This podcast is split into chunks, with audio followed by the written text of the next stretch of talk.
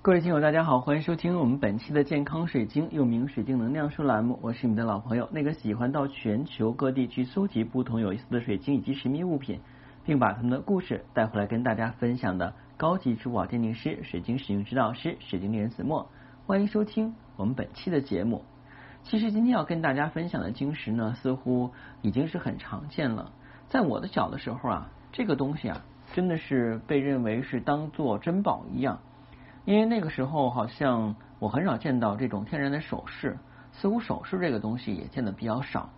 偶尔的话会见到一些塑料做的这种仿首饰制品，就觉得已经是很漂亮了。但是后来才慢慢发现啊，那个原来是假的。呃，在我们自然界里边有一种就是跟水晶并驾齐驱的一种啊，怎么说呢？矿石啊，你要把它标榜为是珠宝或珍宝的话呢，可能够不上格。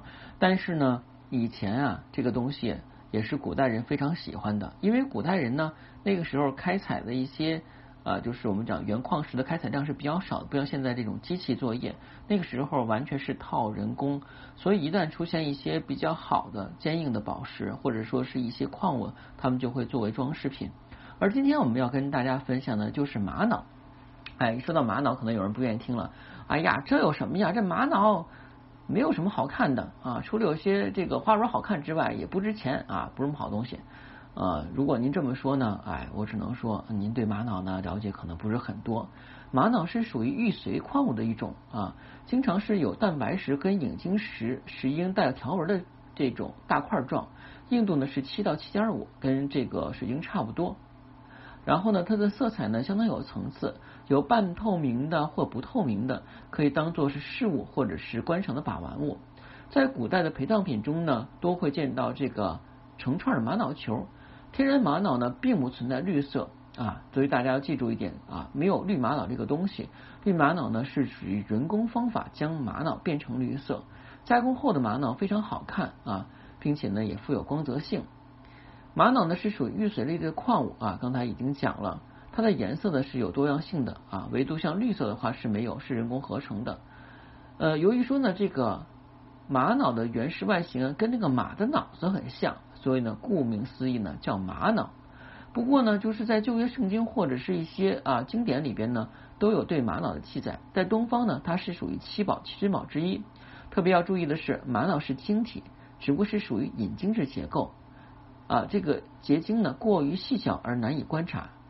玛瑙的历史呢是十分悠久啊，大约在一亿年以前呢，由地下岩浆啊，由地壳的变动而大量喷出啊，在这个熔岩冷却时呢，蒸汽跟其他气体形成了气泡，气泡在岩石冻结时被封起来，形成很多的这个孔洞。很久以后呢，孔洞浸入了二氧化硅的溶液。啊，形成了这种硅胶，含铁的岩石呢，可融进入这种硅胶里边，然后形成了二氧化硅结晶的玛瑙。一般呢，我们讲晶石里边呈红色，里边是含有铁元素的。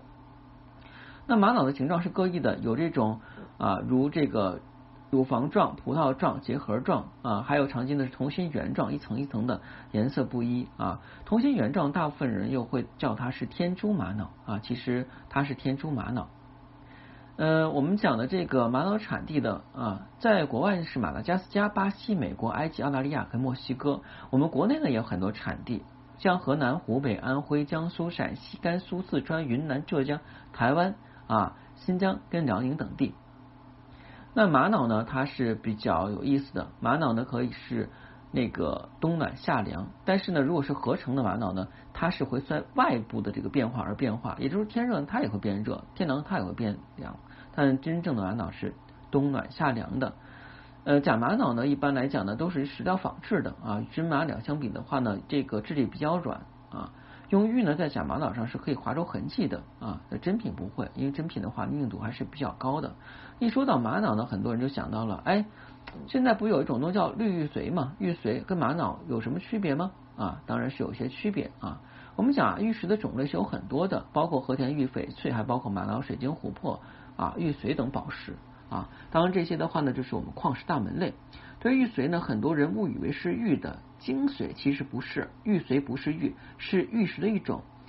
啊，在今天呢，很多人会将这个玉髓跟玛瑙混淆。那如何辨认玉髓跟玛瑙呢？玉髓是什么样的？玉髓是自然界中非常常见的玉石品种，它主要成分的话呢就是 SiO 二啊。此外的话，玉髓里边含有丰富的微量元素跟化学成分啊，如这个啊这个锰啊，还有这个 T 等啊。由于这个玉髓的它的颜色非常丰富，所以质地呢纯净的玉髓呢无色或者是白色，呈半透明或者说是微透明状。那这样的话呢，就是大家也是属于非常喜欢的啊。但是玛瑙呢是主要成分是二氧化硅啊，其实玛瑙跟水晶真的是比较亲近，只不过它是隐性晶啊。由于加载的这个氧化金属，所以呢颜色由极淡色至暗色。优质的玛瑙的条纹是比较顺畅的，散发出玻璃跟油润的光泽。那玉髓颜色相较于玛瑙来讲的话呢，这个要逊色一点。那玛瑙是有层次感的啊，而且的话呢，玉髓的颜色是比较单一。那我们接下来要讲一下大家感兴趣的，就是玛瑙的石语啊。玛瑙的石语是玛瑙代表什么，对吧？玛瑙石语是哎，避免病痛。带来健康跟长寿啊，然后呢，玛瑙的能量特征的话是可以让人带来成功，预防人际关系引起的困扰，强化家庭关系。我们经常现在讲哈，其实现在有的时候我们外部矛盾变少了，就是你跟同事之间的矛盾变少了，往往家庭内部的矛盾，哎，夫妻之间呀，啊，父女之间呀，父子之间呀，啊，子女之间的矛盾啊，可能会变多。这个时候的话呢，你可以选择一块天然的玛瑙来去调和。另外呢，我想讲一下这个玛瑙啊，如果是有颜色的话呢，我们讲，因为有一些玛瑙是那种啊趋近于白色的玛瑙，但是大部分玛瑙是有条状花纹的，非常漂亮。如果长期暴露在阳光上，可能会有到由于受到紫外线的这个辐射而影响的褪色，所以呢，要保证玛瑙的颜色纯正的，就尽量不要用阳光净化啊。呃，另外玛瑙硬度比较高，可以用超声波清洗剂来清洗。那玛瑙自古以来呢就有不同的使用方法。古代的波斯人相信啊，燃烧玛瑙所产生的烟可以改变这个旋风或者龙卷风的路径，也可以使山川河流停止流动啊。但家大家不要去这么试啊，因为这毕竟是传说啊。我觉得现实生活中已经很少存在这种可能性了。那可能是偶尔出现了以后呢，古代人都认为这是真的啊。那我们想一下，如果是燃烧玛瑙，首先来讲啊。烧东西可能不安全，会引起其他的火灾。第二的话呢，玛瑙那么漂亮，你把它烧坏了干嘛呢？那么欧洲人认为呢，不要在广阔的大海中寻找珍珠，必须要借助玛瑙不可思议的力量啊。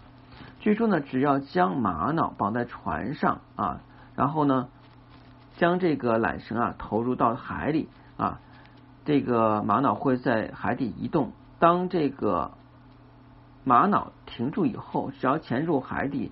的玛瑙止住的地方就可以找到啊珍珠的足迹啊，这个不知道是怎么想的。他其实说是这个意思，就是找一根绳子，一头的话呢绑上一大块玛瑙，另外一头呢绑在床上呃船上，然后在航行的时候啊，你让这个风啊去呃带这个船动，什么时候啊这个船不动了，那时候你潜水，那可能就能找到很多的珍珠啊。